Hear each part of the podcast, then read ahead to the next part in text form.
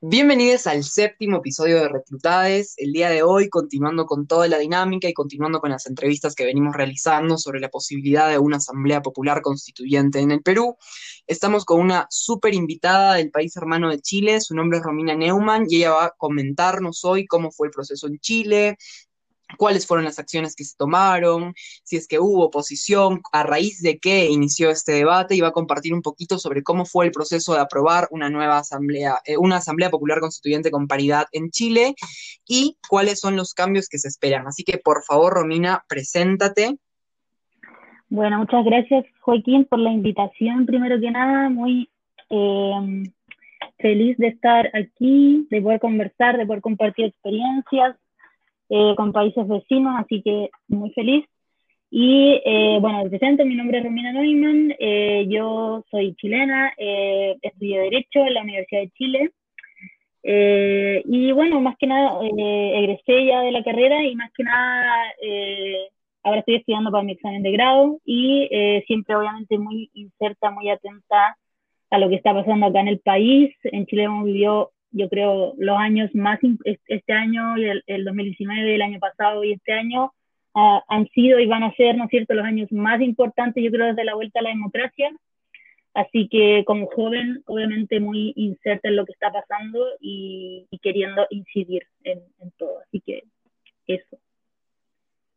Perfecto, muchas gracias Romina por sumarte a ti también. Y bueno, el día de hoy, como ya lo mencioné, estamos para conversar un poco sobre experiencias, ¿no? Creo que es muy importante hablar eh, con personas de otros, de otros lugares, de otros países, de países hermanos, que pasaron por experiencias similares a la que sucedió aquí en Perú, o al menos que se asemejan en petitorios como es una asamblea popular constituyente con paridad, así que por eso el día de hoy vamos a conversar con Romina y hacer algunas preguntas, también preguntas de las personas que son eh, radioescuchantes del programa, así que vamos. Y como todos los episodios, la primera pregunta, Romina, ¿cómo estás? ¿Cómo te trata este inicio de año? eh, bien, bien, en general no, no me puedo quejar, la verdad, estoy aquí en Santiago, harto calor, eh, en pleno verano. Eh, y bien, estoy, la verdad es un poco encerrada, bueno, aparte por la pandemia, porque estoy estudiando para mi examen de, de grado, así que estudiando full, encerrada y ahí, a, tratando de avanzar bueno. dentro de lo que se puede. Genial, qué bueno que estemos bien, es importante cuidarnos, cuidarse, cuidar a los nuestros, así que bien por ese lado. Y bueno, vamos un poquito más al tema. Y la primera pregunta sería, para arrancar, ¿no? Que nos cuentes un poquito cómo inició este proceso en Chile. Yo tuve la oportunidad, aparte de informarme por distintos lugares, por distintos medios, yo estudio en Buenos Aires. Creo que alguna vez sí lo mencioné en un episodio, ¿no? Para poder conversar.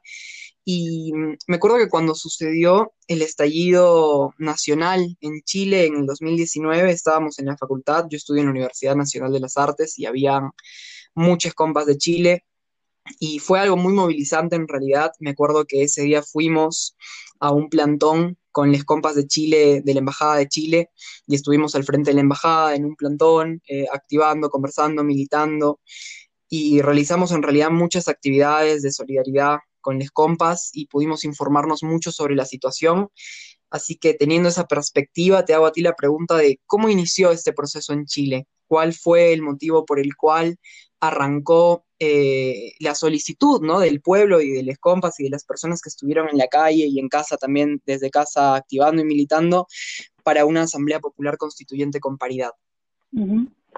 Eh, sí, hoy tiene eh, muchas, muchas respuestas, yo creo, a esa pregunta. Eh, pero yo, y, y, o sea, mi tesis, si se quiere, o lo que yo he planteado eh, en otras ocasiones, que yo creo que la causa principal, digamos, de, de por qué estamos donde estamos ahora en Chile, en la situación constitucional en que estamos, es por el agotamiento eh, y, eh, digamos, sin duda alguna, del sistema neoliberal. O sea, es, el estallido social pasó por eso, el sistema neoliberal extremo a Chile eh, llega a un punto en que la gente eh, sencillamente no lo soporta más, eh, no tiene más cabida, o sea, ahogó por completo la vida de las personas eh, y eso da paso a un estallido social que fue el 18 de octubre eh, del 2019 eh, yo estaba, me acuerdo haber estado aquí en Santiago porque yo soy de Puerto Montt, de una zona muy al sur. Eh, entonces me acuerdo haber estado acá en Santiago para ese día y la verdad es que muy, fue muy, muy emocionante, muy sorprendente. Yo también he sido una persona que he militado, que he hecho activismo, he, he, participado en mis tiempos universitarios en todo lo que lo que fue el movimiento del 2011 y posterior eh, el movimiento estudiantil, ¿no es cierto? Que las universidades en Chile son pagadas y son carísimas. Entonces, hubo un movimiento estudiantil hace años atrás, el 2011, eh, que fue muy fuerte también, eh, exigiendo la gratuidad en la, educación superior. Y a raíz de subieron, sucedieron muchas cosas en Chile, políticas, de activismo de, en muchos ámbitos, y me acuerdo yo haber estado estando muy metida en este mundo, ¿no es cierto? Y, me acuerdo de siempre estar pensando como algo como lo que pasó el 18 de octubre del 2019 nunca va a pasar en Chile. Yo nunca me imaginé que algo así iba a pasar, de verdad. Así como una, o sea, imagínense como la élite, para la élite esto fue algo que no, no, no comprendieron y no comprenden aún qué pasó pero para y pero también para gente que, que estábamos metidas en este mundo digamos eh, fue algo que nunca yo imaginé que iba a haber digamos en mi vida política. Fue muy fuerte. Em, en lo abstracto digamos y bueno no sé si quieren conversar como de las cosas específicas algunas cosas específicas que pasaron. Sí, claro que sí, por favor, expláyate en lo que quieras y cuéntanos lo que, lo que consideres necesario, que aquí estamos para escucharte. Eh, sí, eso, o sea, el, el, el, estallido empezó un par de meses antes del, del de octubre y empezó por los estudiantes secundarios, eh, porque eh, subió el, el, precio del metro. Esa fue la primera cosa que pasó en 2019, subió el precio del metro, no me acuerdo cuánto, 30 pesos, 30 pesos chilenos, que no sé cuántos pesos peruanos, esa moneda, en moneda peruana no sé cuánto será, pero es, no es tanto, digamos. Eh, pero eh, como esta, mm, daba esta sensación, ¿no es cierto?, como constante de abusos, ¿no es cierto? Una vez más se abusa a la clase trabajadora, que es la clase que, que ocupa el metro, y pasó que los estudiantes secundarios empezaron a, sacar, a saltar los torniquetes del metro, ¿no es cierto? Eh, empezaron a, saltar a ver como evasiones masivas del metro, y en Chile los estudiantes secundarios tienen una tarifa especial del metro y a ellos no les, no les subieron el metro. Entonces, obviamente todos los, periodistas y la gente les preguntaba, pero ¿y ustedes por qué protestan? ¿Por qué se saltan ustedes el metro si a ustedes no les subieron la tarifa?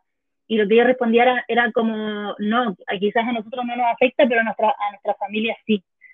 Eh, claro. Entonces era esa sensación como de, de, cooperación colectiva y de que en el fondo los jóvenes, los, los eh, adolescentes en verdad, eh, estaban tomando la, eran como la vanguardia o la batuta de un sentir nacional, ¿no es cierto? Que esta sensación de abuso constante con, con la gente eh, pobre, ¿no es cierto? Eh, y ellos reunían todo, todo eso.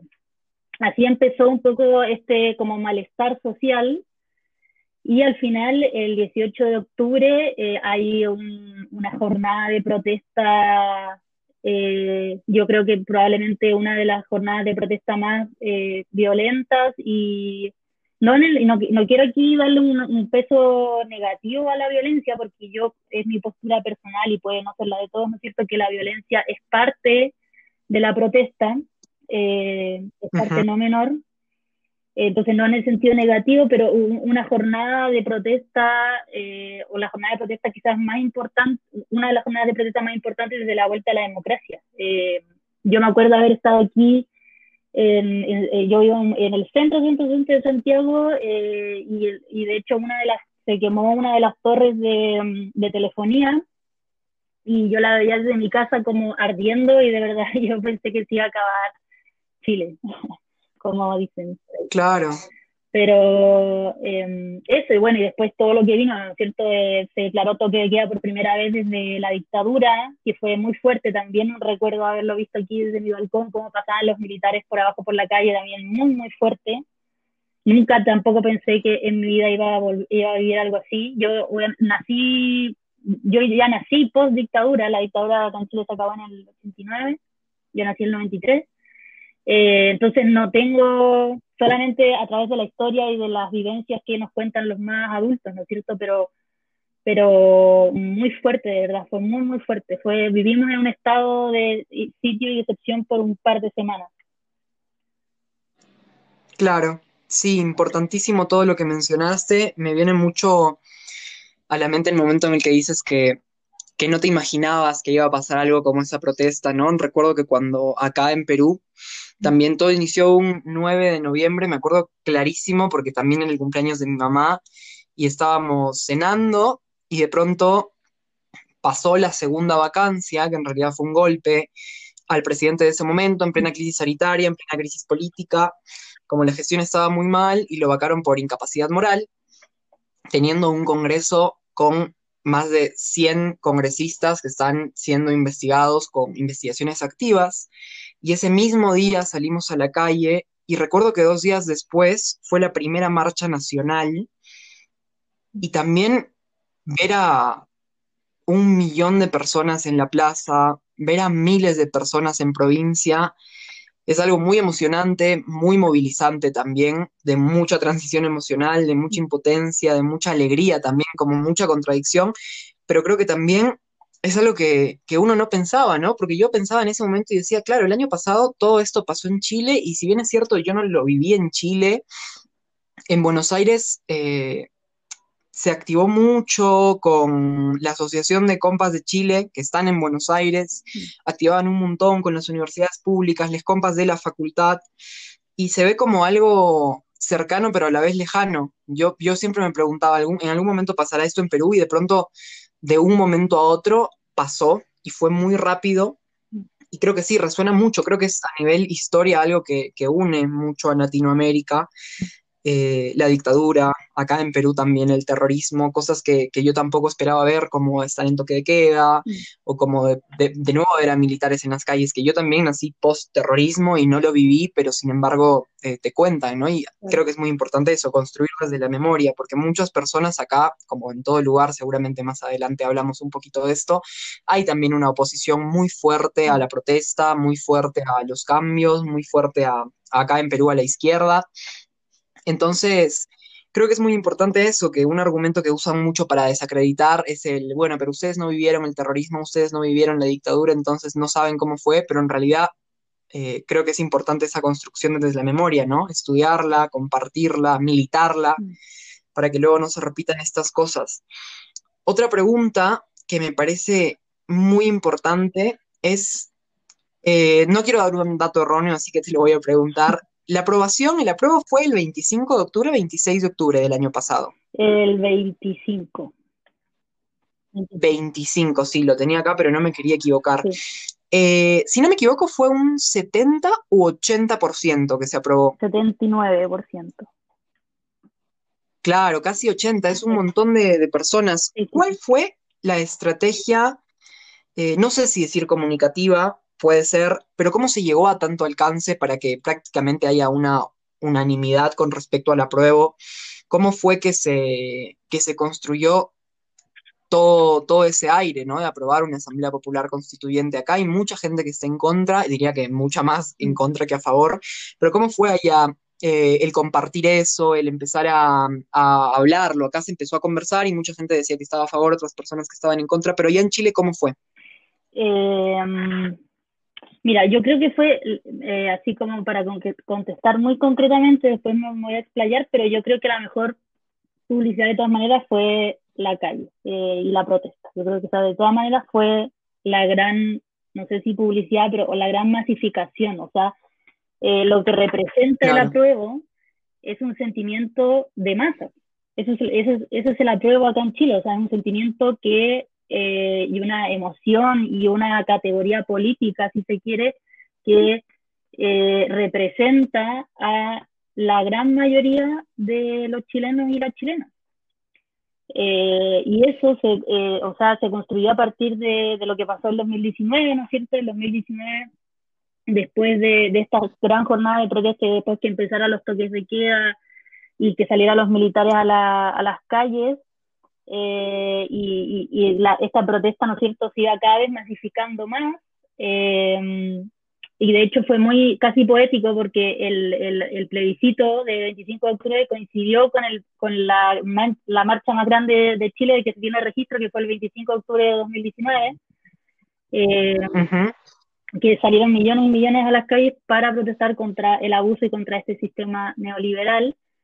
Eh, y fue, y fue a partir de esa, de esas jornadas de protesta, ¿no es cierto?, que el 15 de noviembre del 2019 se forma un acuerdo en el Senado, en el Congreso, eh, que es un acuerdo muy criticado ya dentro de la, de la misma izquierda. Eh, es muy, tiene varias cosas ahí que si quieren podemos conversar también, pero, pero se firma ese acuerdo, que es este acuerdo para, para, para plebiscitar eh, una nueva constitución eh, y a raíz de eso, eh, entonces la constitución o el, o el, plebiscito para la constitución representa la salida política a esta crisis institucional o crisis eh, o e, estas jornadas de protesta. Entonces, eso es lo que simbólicamente significa. ahora, y después, bueno, pasar, y siguieron las jornadas de protesta prácticamente hasta que empezó la pandemia, y por, por la pandemia naturalmente bajó, bajó la protesta el año pasado. Eh, y eso, y ahora eh, empezó la campaña, el plebiscito, el plebiscito iba a ser originalmente en abril del 2020, pero se, se, atrasó por la pandemia, y la campaña para el plebiscito empezó unos dos meses antes, y la campaña, las campañas también fueron muy criticadas, ¿no es cierto? Se dice que, que ni la izquierda ni la derecha dio el ancho de las campañas. Eh, en las campañas, digamos, publicitarias, electorales, eh, no hubo un gran despliegue eh, obviamente está, estábamos todos muy claros y muy seguros de que iba a salir el apruebo. Lo que no sabíamos era por cuánto y se decía, por ejemplo, que si salía menos del 70% eh, era ya una, un índice de que algo anda mal, se podía interpretar incluso como una derrota eh, y al final, sorprendentemente, salió más de lo esperado, que era lo, esperado por todo era alrededor de un 70%, incluso un poquito más bajo. Claro. ¿Aprobaba con cuánto? ¿Con el 50 o el 60? Eh, ¿el, ¿El apruebo? Sí. O sea, se aprobó con 79%. Perfecto. Genial. Eh, creo que es.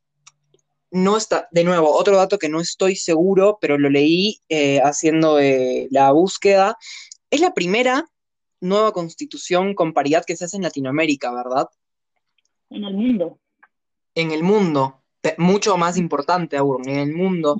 ¿Cómo está el aspecto de la representación? Acá un tema muy importante también sobre nuestra constitución, que es la que todavía está hasta la actualidad, que fue hecha por el Fujimorismo, es el tema de la representación, que evidentemente, claro está, no hubo eh, paridad, pero mucho más importante que no hubo ningún tipo de representación porque fue un Congreso constituyente. Entonces, todas las personas que se encargaron de hacer la constitución eran de la bancada Fujimorista, que bueno, Fujimori fue un presidente acá en nuestro país, que ahora está preso por crímenes de lesa humanidad, eh, una persona en realidad nefasta para nuestro país, y en realidad es una campaña que todavía sigue hasta la actualidad, se sigue postulando a la presidencia, y creo que un punto muy importante también en la actualidad para aprobar una Asamblea Popular Constituyente es el tema de la representación, el tema de los sectores que no se vieron y hasta el momento no se ven representados en la Constitución.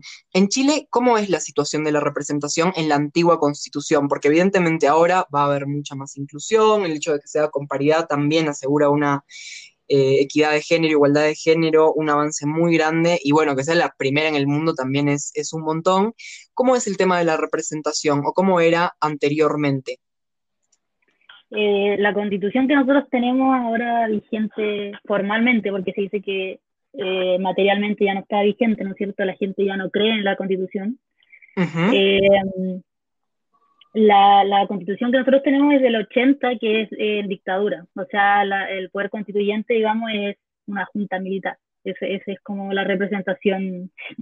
Y em, es, es, una constitución hecha en dictadura, digamos, eh, para reafirmar un determinado modelo, que es el modelo neoliberal, neoliberal modelo de extractivismo, de monoextractivismo, ¿no es cierto?, recursos naturales, eh, que permite la privatización de agua, privatización de minería, de, bueno, básicamente de todos los recursos naturales, no contempla un, catálogo de derechos fundamentales eh, adecuado a los tiempos, em, bueno, entre otras cosas, como nos podemos imaginar, ¿no es cierto?, una constitución hecha en dictadura.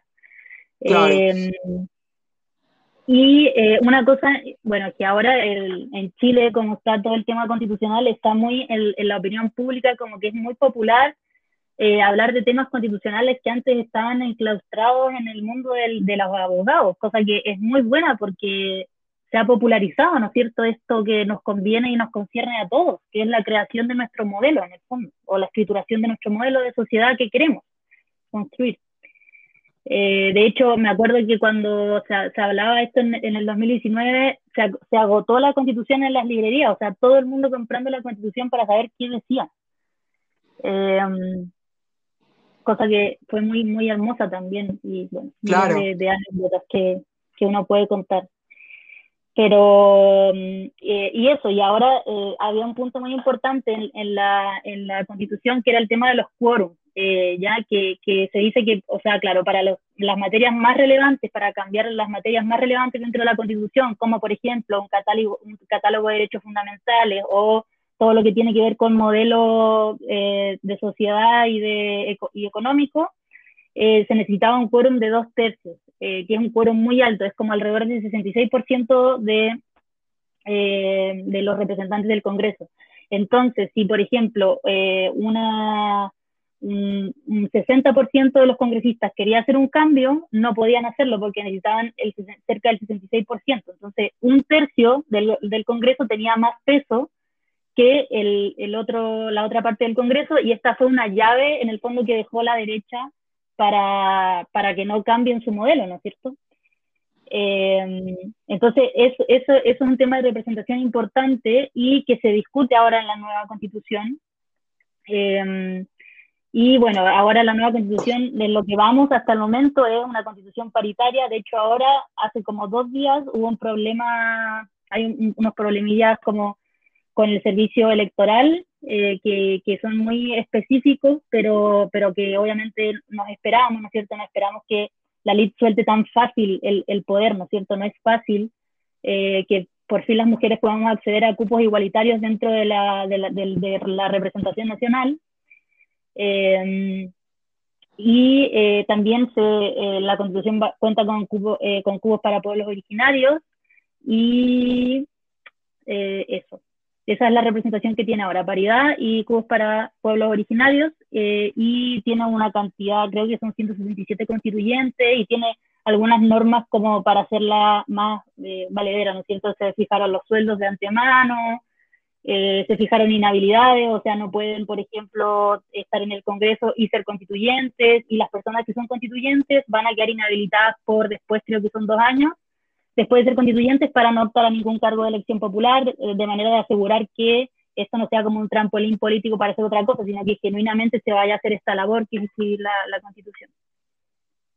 Perfecto, muy claro, muy claro. Creo que también es muy importante, eh, un punto que también de nuevo me trajo muchos recuerdos fue el tema de iniciar a conversar sobre estos temas y cómo se politiza mucho y cómo se empieza a compartir más. Acá pasó lo mismo, que cuando se puso en debate eh, la posibilidad de una asamblea popular constituyente, que todavía obviamente está en debate, muchas personas empezaron a leerla, ¿no? Porque yo me acuerdo que en el colegio nos hacían leer la constitución, pero siempre fue muy pasada por alto, aparte que la leíamos cuando éramos muy pequeños, tendríamos, no sé, estaríamos en quinto de primaria, evidentemente no me acuerdo ni en pedo de lo que hacía en quinto de primaria, de cosas muy, muy, muy pequeñas y muy específicas, pero claro, yo para arrancar eh, leí la constitución, hice un análisis, me junté con muchas personas para poder comprender más cosas, pero sí me parece muy importante eso y creo que es importante reconocerlo que aquí en Perú también, para todas las personas que lo están escuchando, de pronto empezó a ser un tema de conversación, de pronto en los almuerzos se empezaba a hablar con papá o con mamá o con, con mi hermana sobre, bueno, ¿Qué cosas crees que son importantes que se deberían cambiar en nuestra constitución? ¿Por qué se debería cambiar? ¿Por qué no? De pronto se iba a tomar una birra con alguien y de nuevo se ponía eso de conversación.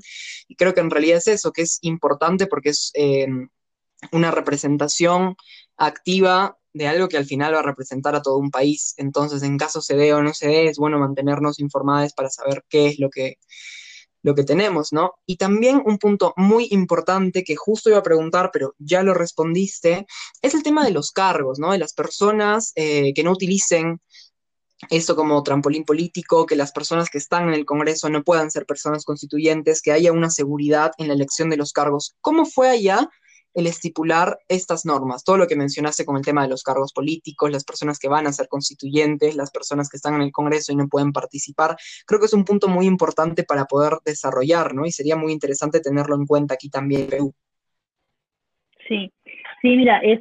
Eh yo quiero ser como muy honesta en que es muy, muy complejo, o sea, no es un tema porque se tomó este gran acuerdo político, ¿no es cierto?, por parte, de, en verdad, de los partidos políticos que estaban en ese momento en el Congreso, eh, y, y como dilucidar las normas específicas que, que se han ido tomando, eh, que ha sido todo parte de discusión congresal. Aquí el, el, el Poder Ejecutivo, el presidente, digamos, no tiene eh, de hecho, está muy deslegitimado, tiene una aprobación bajísima, entonces no se mete en esto, sino que es el Congreso el que, el que elabora todas estas cosas, eh, normas específicas y hay peleas cada cierto tiempo por eh, miles de cosas.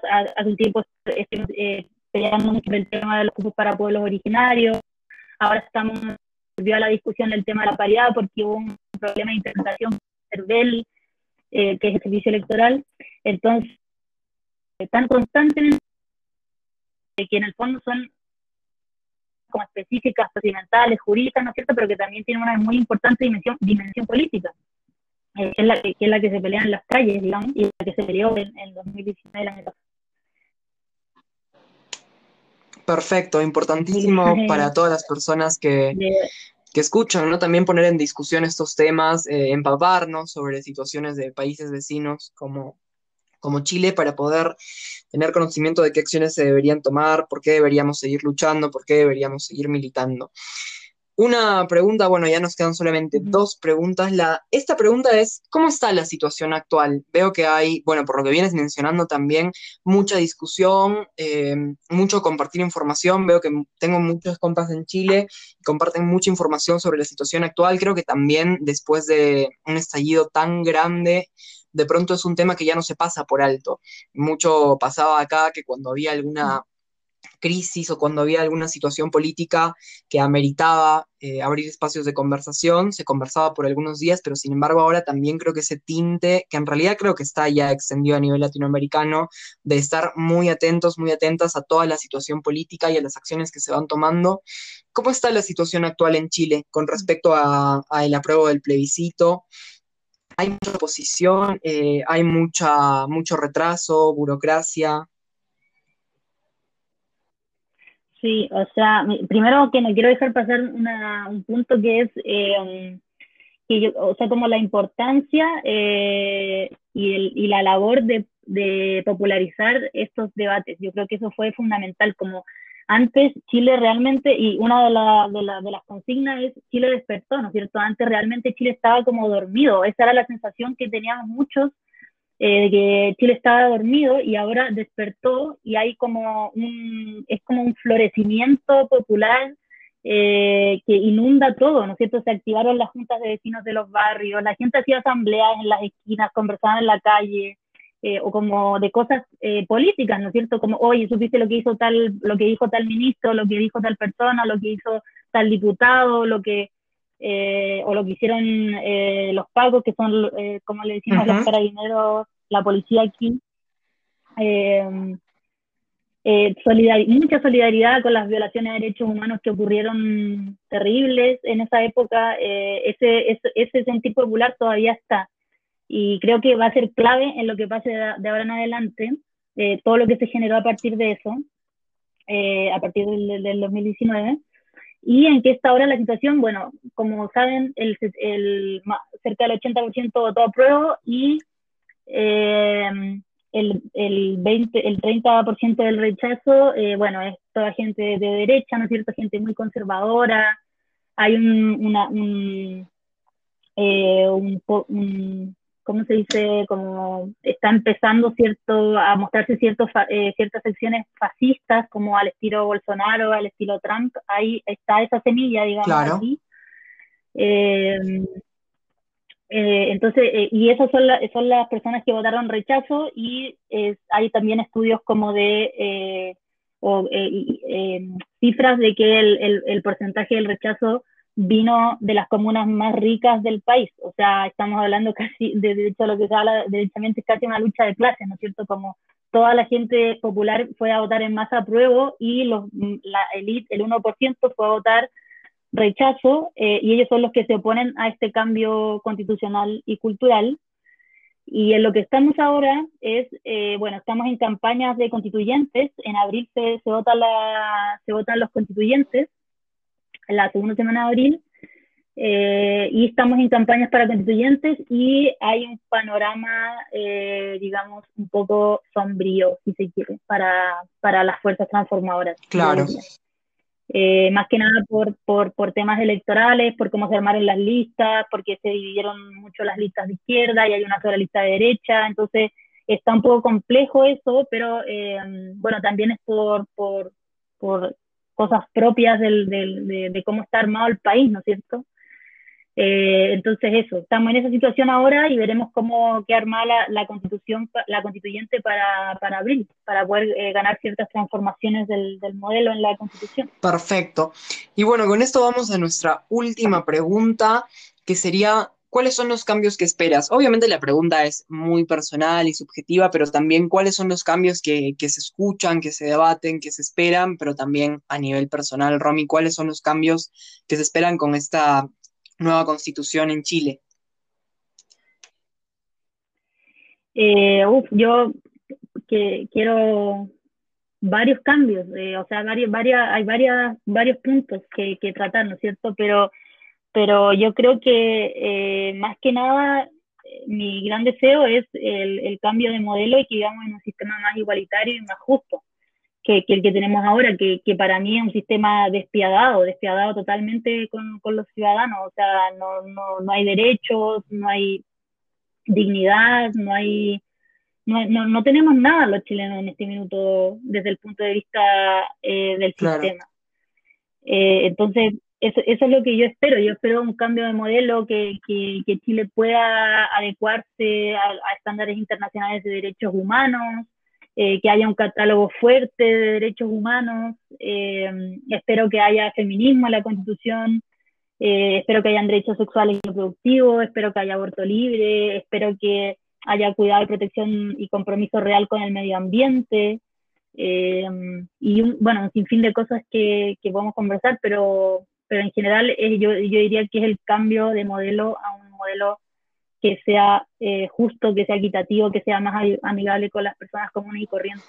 Perfecto. Muchas gracias, creo que sí es muy importante. Creo que acá también muchos, muchos de los temas que decías, ¿no? Como el aborto legal, seguro gratuito, la igualdad con respecto a los derechos, la representación, que acá en realidad nosotros no somos hasta el momento un Estado plurinacional, toda la representación que es importante, eh, derechos de la madre naturaleza, del medio ambiente, abordarla como crisis, derechos animales, como muchos puntos y muchos temas que son importantes a tocar. Y creo que, bueno, la charla de hoy, en realidad todos los episodios que se venía hablando se resumen mucho a que en la calle donde se están alcanzando estos derechos, en las manifestaciones, poniendo el cuerpo a les pibes, las pibas, les adolescentes que estuvieron desde un inicio, ¿no? Como todo ese despertar que yo recuerdo el día que, que salió, que también fue muy emocionante y viéndolo desde acá, ¿no? Ni me imagino cómo fue estando allá eh, cuando se aprobó el 25 de octubre muchas imágenes sobre las pibas con el pañuelo verde de, de, colegios que saltaban los pases del metro y hablaban mucho y decían que fue gracias a ellas y creo que esa es una realidad también muy importante tener en cuenta y también visibilizar ¿no? todas las cosas que están sucediendo. Allá hubo mucha represión policial, pero en exceso, ¿cierto? Sí, sí, sí. Sí, sí, fue, fue, fue brutal, la verdad. Eh, yo tuve bueno, no sé si la suerte, eh, pero tu, tuve la oportunidad de trabajar en, la, en, una defensoría jurídica que se armó desde la universidad, desde la Universidad de Chile, porque era tanta, tan, eran tantas las querellas, tantas la, las denuncias eh, contra abuso policial, que el sistema, digamos, formal, bueno, entre una que no respondía porque eh, es servir al Estado, ¿no es cierto?, y al gobierno de turno, uh -huh. y entre otra que no daba abasto de tantas denuncias que habían y de tanto que pasaba todos los días, y todos los días llegaban cientos y cientos Eh, se habla también de eh, este escenario como más escalofriante, ¿no es cierto?, que fue una táctica que usó la policía de, de disparar a los ojos, ¿no es cierto? Eh, hubieron, creo que cerca de, bueno, no, no quiero equivocarme con el número, pero más de 500 traumas oculares, o sea, de personas que perdieron los ojos. Está el caso de Gustavo Gatica, ¿no es cierto?, que fue un compañero que lo dejaron ciego, le dispararon a los dos ojos y lo dejaron ciego. Eh, y aún así, no, su caso, o sea, el, el, teniente que le disparó está en prisión preventiva, pero no han habido reparaciones, eh, no, no, ha habido acercamiento del gobierno, o sea, no se han hecho cargo de absolutamente nada. Eh, no han, lo, los ministros que estuvieron en ese, en ese entonces, el ministro de Interior, finalmente se acusó constitucionalmente, pero no lo quisieron sacar hasta el último momento, nunca asumiendo responsabilidades políticas, o sea, la derecha totalmente perdida y totalmente manchada de sangre con, con lo que pasó el, el 2019. Eh, terrible, terrible lo, lo que pasó eh, con la vulneración a, a derechos humanos. Eh, una historia, un capítulo muy, muy triste para la historia chilena, diría yo. Sí, es algo que, que la verdad que creo que también es una historia que se repite mucho. La represión policial siempre, siempre ha estado ahí, el terrorismo de Estado también en muchos países en Latinoamérica. Acá también hubo mucha represión. Me parece también, como, como dices, es terrible, es triste, da mucha impotencia. Acá en un mes asesinaron a cinco personas que estuvieron manifestándose. Gente muy joven, gente que tiene mi edad. Entonces es como muy movilizante también eso. Y creo que también da mucha impotencia, o al menos a mí me genera incluso más impotencia que hay una impunidad completa, ¿no? Algo que acá también se vociferaba mucho con respecto al cambio de la Constitución es que nosotros tenemos la ley de protección policial, que si no me equivoco están presentando proyectos para que se dé de baja, pero es una ley que directamente avala la violencia policial, si es que un policía en una manifestación o, o en algún tipo de actividad popular eh, usa las armas queda impune, más si es en toque de queda en el contexto que estábamos, entonces creo que es muy importante también eso, ¿no? Como para todas las personas que lo escuchan acá, si bien es cierto, hay muchos temas de representación que son los que están más puestos en el debate, también temas como eh, la ley de protección policial, la impunidad, eh, pedir justicia para las personas que sufrieron estos daños. Pero bueno, eso, Romina, muchas gracias, muchísimas, muchísimas gracias por sumarte al episodio de hoy, por venir a contar, por venir a compartir y contarnos un poco sobre cómo fue este proceso en Chile. Y muchas gracias por sumarte a compartir. No, de nada, muchas gracias a ti eh, por la invitación y espero que les vaya eh, muy bien, que ojalá resulte este proceso que es muy, muy bonito dentro de, todo, de todos los costos y de todo lo malo. Es un proceso muy bonito de refundación social y de refundación de país cuando se, se, se quiere escribir una constitución mediante una asamblea popular. Así que ojalá que les vaya bien, que ande todo bien y muchas gracias por la invitación. Muchas gracias a ti y para todas las personas que lo escuchan y que escucharon todos los episodios. Muchas gracias también por estar ahí del otro lado. Importante llevarnos estas cosas, ¿no? Que en la calle conquistamos derechos, la necesidad de un nuevo pacto social, un nuevo pacto ecosocial. Y bueno, nos encontramos en un siguiente episodio de Reclutades. Les mandamos un beso muy grande y muchas gracias. Chao.